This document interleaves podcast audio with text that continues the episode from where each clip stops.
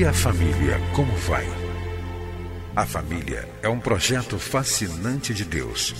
Nela encontramos apoio para que haja crescimento em todos os aspectos da vida.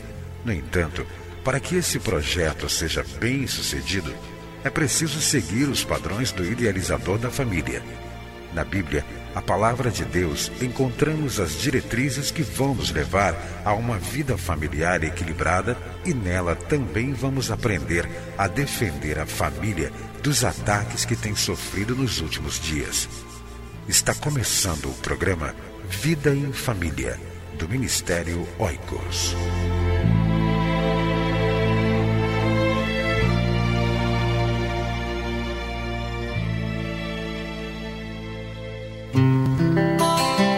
A família na Bíblia.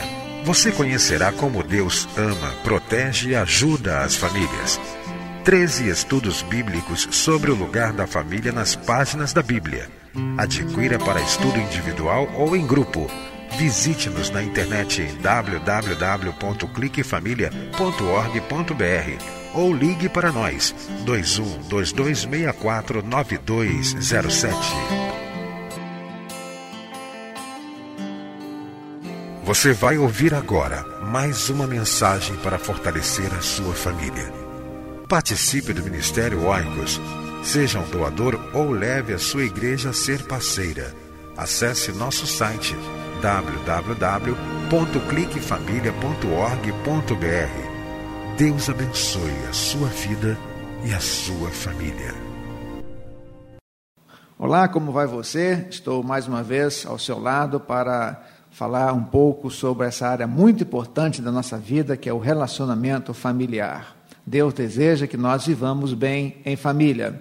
E quando nós lemos a palavra de Deus, nós podemos encontrar lições preciosas para o relacionamento familiar. E nós temos pensado nesses últimos tempos sobre o relacionamento na família do filho pródigo.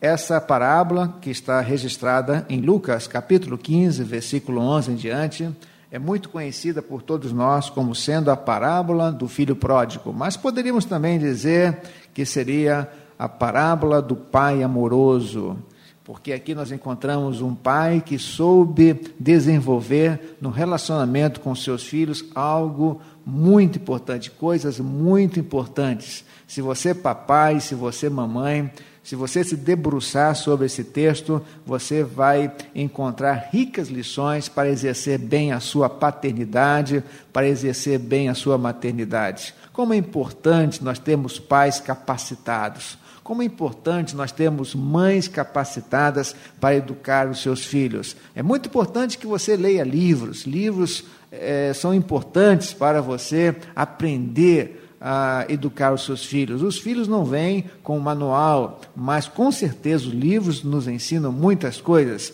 E, acima de tudo, o livro dos livros, que é a palavra de Deus. E nós temos falado aqui sobre a parábola do filho pródigo e falamos na última oportunidade sobre a importância do princípio nos relacionamentos familiares. E eu quero extrair desse texto, Lucas capítulo 1, versículo é, capítulo 15, versículo 11 em diante, uma outra lição muito importante para nós vivemos bem em família. É a disposição para a reconciliação.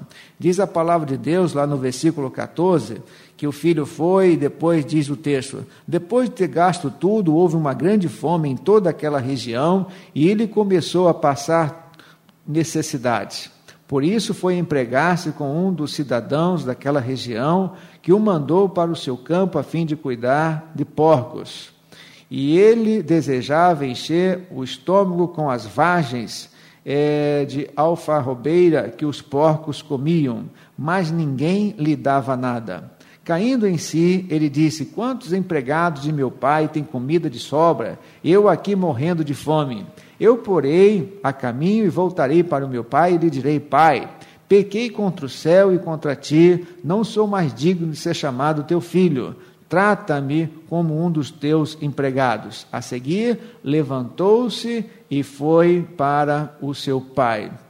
Algo muito importante que nós devemos desenvolver em nossa família é a disposição, o desejo de se reconciliar. Relacionamentos saudáveis há sempre espaço para a reconciliação. Em todos os relacionamentos, especialmente na família, há sempre rusgas, conflitos. Mas um relacionamento saudável é aquele em que há vontade de se reconciliar, é aquele em que há um desejo de fazer as pazes. Por mais que nós afastemos uns dos outros, por mais que os conflitos nos afastem um dos, uns dos outros na família, esse texto nos ensina que deve haver no coração de cada membro da família o desejo de se, de se reconciliar. Aquele filho mais novo nos ensina esta rica lição.